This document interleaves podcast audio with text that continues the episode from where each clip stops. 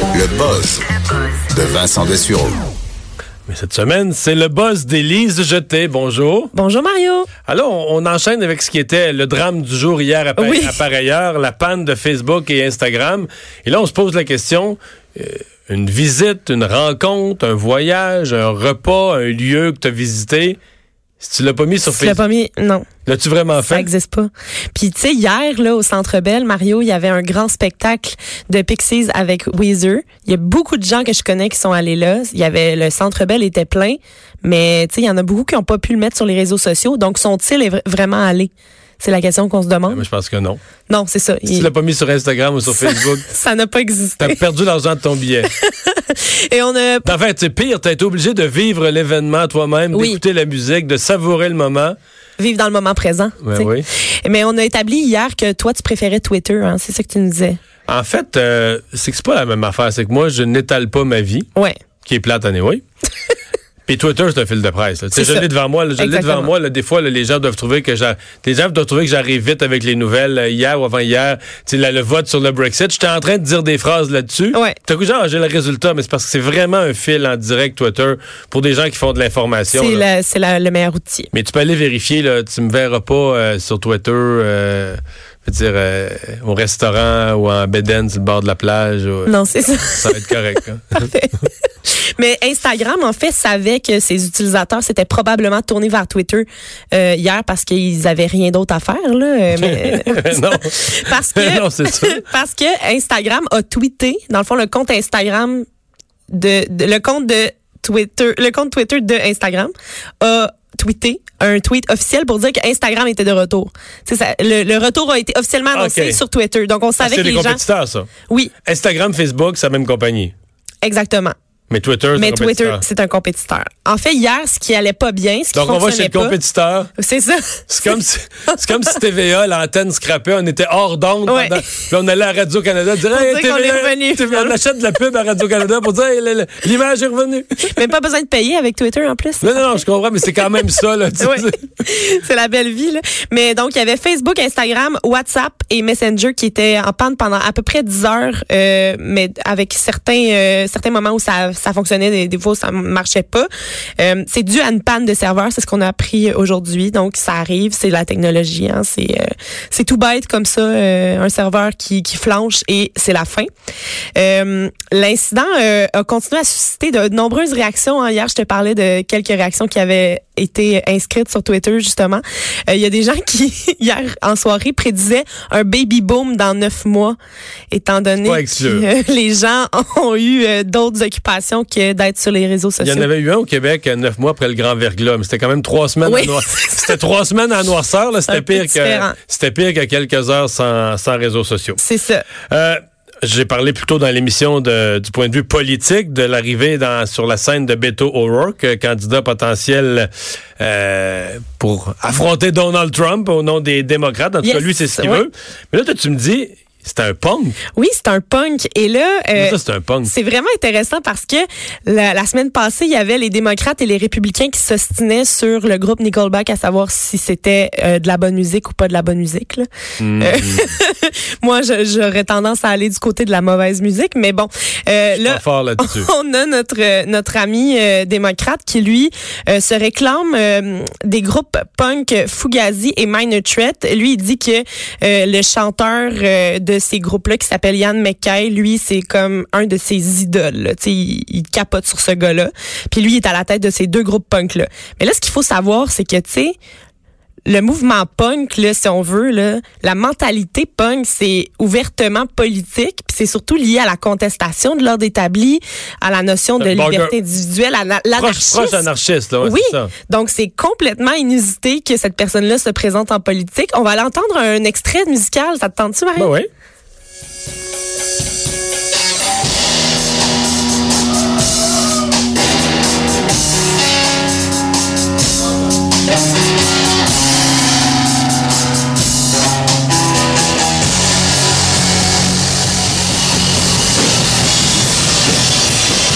C'est vraiment bon. T'as l'air d'adorer ça, Hey. Mario. J'aimerais ça que les auditeurs puissent voir ton visage. Mais non, mais c'est du bruit. Mais euh, en fait, les républicains se sont moqués un peu comme toi euh, de, de notre ami démocrate parce que euh, ils ont ils ont posté euh, sur les réseaux sociaux une photo de lui alors qu'il était dans un groupe punk qui s'appelle Il, a- Foss. il a lui-même été dans un groupe. Oui, dans les années 90 toutefois, ça fait quand même un certain moment. quand même.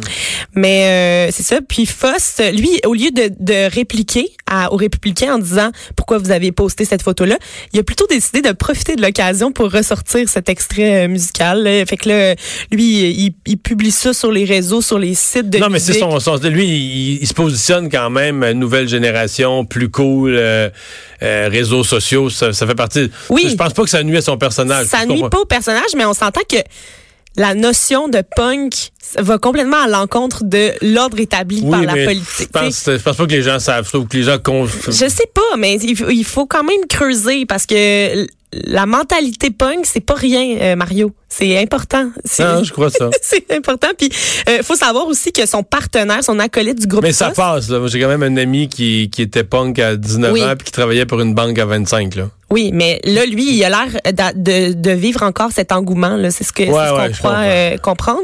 Mais euh, son acolyte aussi de, de ce band-là, qui s'appelle Cédric Bix, euh, Bixler Zavala, lui, il a continué sa carrière en musique.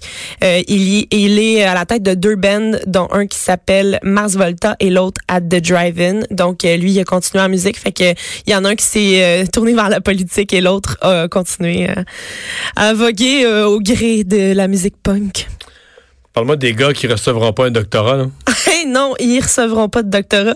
C'est des cambrioleurs euh, qui sont allés dérober mercredi un tableau euh, du peintre Bruegel le jeune dans une église du nord de l'Italie. Euh, ils se sont fait avoir parce qu'il y a quelque chose de très commun qui a été fait en fait, c'est que l'œuvre elle avait été remplacée par une copie. Euh, on fait souvent ça dans des endroits qui sont mal surveillés pour éviter justement que des œuvres d'une très grande valeur soient dérobées. Et là, euh, il faut savoir que l'œuvre qui a été prise, la, la version originale vaut 3 millions d'euros. Un Bruegel, ça vaut cher. Ça vaut très cher. Et là, euh, ce, qui est en- ce qui est encore plus drôle, c'est qu'à l'heure actuelle, ils sont encore en fuite, eux autres, avec le- la fausse peinture. Ils sont, sont partis, puis euh, ils se sont pas retournés, puis eux autres, ils pensent qu'ils ont la vraie. Ils, sont- ils ont quitté les lieux, euh, puis euh, sont toujours euh, sont toujours en fuite. Donc là, la police est encore après eux. C'est une œuvre du 17e siècle qui était conservée à l'église du village et qui s'appelle la crucifixion. Euh, moi, j'aurais choisi d'autres choses. Ouais. Mais non, mais je me demande toujours parce que tu sais, c'est pas c'est pas vraiment facile à disposer parce que tu sais, mettons, tu voles des choses là, qui sont qui sont pas ben de l'argent, c'est non reconnaissable, mais tu sais, une toile de Bruegel, là, tu, tu vas te présenter à Sotheby's, tu dis, ah, moi j'ai ça, là, je voudrais vendre ça. Ben non, cette toile-là est recherchée. dire, Ils le savent là, Ben très oui, bien, voyons, là, fait toile- pourront pas la vendre. Une euh, toile recherchée, ben c'est ça, là. c'est ça. Je me demande c'est quoi leur, leur technique en fait, tu sais? Puis là, tu vas sur un marché noir, trouver des riches qui vont la mettre, là, quoi, ils vont l'exposer au mur à leur chalet avec la fierté de dire j'ai une toile, j'ai un Bruegel, mais c'est une toile volée. Là. Non, c'est ça. Je veux dire, tu reçois de la visite, puis t'as quelqu'un qui est un petit peu allumé, là, qui dit Ah, je l'ai vu dans le journal. l'ai vu, il y a Je l'ai vu un dans le journal, cette toile-là. Elle, elle a été volée dans une église Ouais, en Italie. Je sais pas. Mais c'est ça, fait que cette euh, toile de Bruegel était dans euh, l'église Sainte-Marie-Madeleine. Ils ont brisé à coups de masse une vitre en plein jour pour prendre la, la toile. Donc, euh, il y a, il y a- c'est- ça a été fait sans scrupule. C'est quand même une œuvre de 67 cm donc, de haut, donc c'est pas... euh, Pas si énorme, c'est pas si énorme, donc c'est quand même facile à transporter. Ouais. Ils avaient une voiture en, en avant. Sauf que, c'est- là, ils ont- sauf que là, ils ont un faux qui vaut 35 piastres. non, c'est ça, il vaut pas très cher, mais à, à savoir, ce qui est assez intéressant, c'est que l'original avait déjà été volé en 79, puis elle avait été retrouvée et euh, réaffichée. Fait que euh, c'est ça. Mais eux, ils gagneront pas le prix Nobel, comme tu le disais tantôt. Des éléments de, de l'industrie du taxi euh, qui vont, quoi, révolutionnaires, qui vont Oui. tout changer? On n'était pas d'accord, toi et moi, euh, hier, concernant la nouvelle innovation qui a été présentée euh, dans la portion technologique du festival South by Southwest en- euh, au Texas. Euh, la nouvelle voie non genrée là, pour les appareils numériques. Mais aujourd'hui, au Texas, au même festival, on a présenté le taxi du futur qui sera non seulement autonome, mais aussi volant, parce qu'on veut euh, désengorger les rues des mégapoles. Euh, donc, c'est l'objectif qui a été présenté par Michael Tucker, qui est le Moi, je trouve ça vice-président. écœurant, mais moi, je suis vraiment un gars distrait, là. Oui, C'est sûr que les deux premières fois, je sac le camp en bas. en bas Ouais. du taxi? Mais tu sais, mais tu sais, pendant que je paye, j'ouvre la porte trop vite. J'ouvre la porte avant que ça retombe au Mais sol. là, il faut te concentrer, Mario, quand Ouais, même. Ouais. J'ai toujours trop de choses dans la tête. J'oublie mes clés, j'oublie mon, j'oublie toutes mes affaires partout. Ça se peut. C'est ça, j'oub- j'oublie que j'ai un taxi volant, ben je débarque puis bang. Ah, oui. J'ai un collègue ici euh, qui a déjà oublié son ordinateur du bureau dans un taxi aussi. Ouais, ça c'est mauvais par exemple. Jamais trouvé. Euh, mais euh, les premiers engins devraient être opé- op- opérationnels en 2025, fait que c'est quand même pas dans Donc, 100 C'est du sérieux, là. des C'est du taxis sérieux. autonomes et volants. Oui, autonome et volant. Euh, le vice-président de la compagnie qui, con- qui veut construire ça, euh, eux autres, c'est la compagnie américaine Bell. Ils, ils fabriquent des hélicoptères, donc le prototype a vraiment l'air d'un hélicoptère. Euh, ça, la seule affaire, c'est que ça, ça s'élève tout droit dans les airs, puis ensuite ça se déplace, puis c'est tout petit comme une voiture. En fait, ça ressemble à une auto, mais ça, ça a le même concept que l'hélicoptère, mais c'est plus On sait à compact. quelle hauteur ça volerait?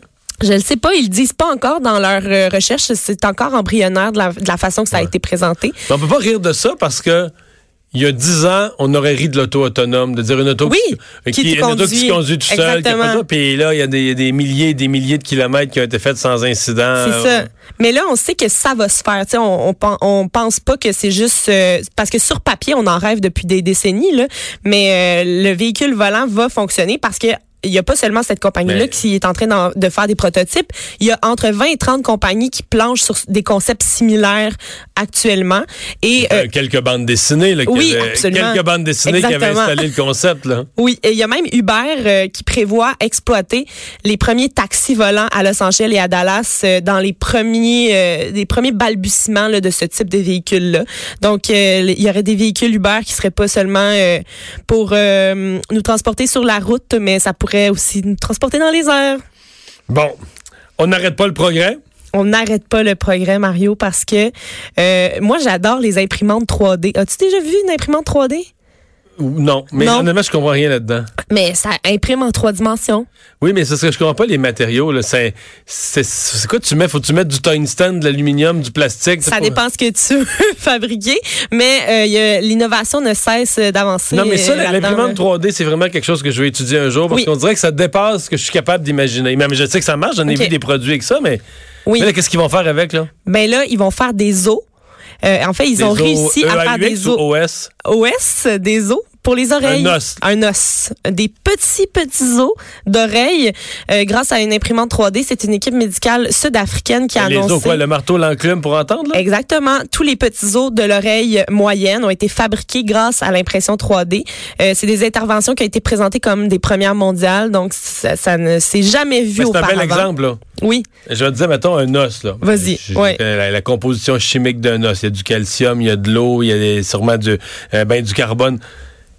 Qu'est-ce que tu mets ça dans l'imprimante? Tu y mets du, du, du, du calcium, du carbone? mais Non, mais là, t'as pas besoin que ça soit fait euh, sous euh, sous le même euh, ma- Ouais, ça pourrait être en matériel. titanium, là, Oui, comme, euh, comme une ange remplacée. Exactement. Donc, Ouais, mettons, les, les os sont pas remplacés par du matériel Puis là, tu bâtis, tu bâtis la forme, ça imprime en 3D. Oui, donc tu tu indiques à ton imprimante quel genre de forme tu veux, puis ça fait, ça- dans le fond, le, le produit devient liquide là, puis il est chauffé, puis c'est comme un peu faire fondre Ça du moule, plastique. mais- Ça, le- ça le moule, mais ça, ça dessine en fait. Mais c'est très Mais, mais le but de tout ça, c'est de redonner l'ouïe à des gens qui sont sourds. Exactement. Donc, il y a des gens qui ne pouvaient plus entendre, soit à cause d'infections ou d'anomalies congénitales.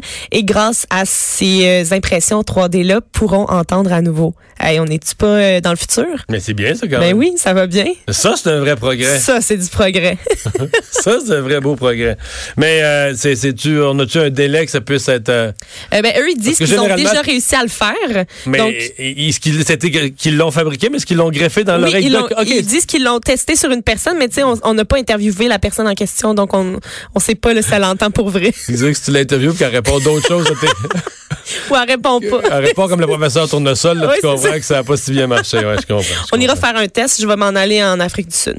C'est bien. Merci beaucoup, Élise. Plaisir. On s'arrête. Euh, Tour d'horizon de l'actualité après ceci.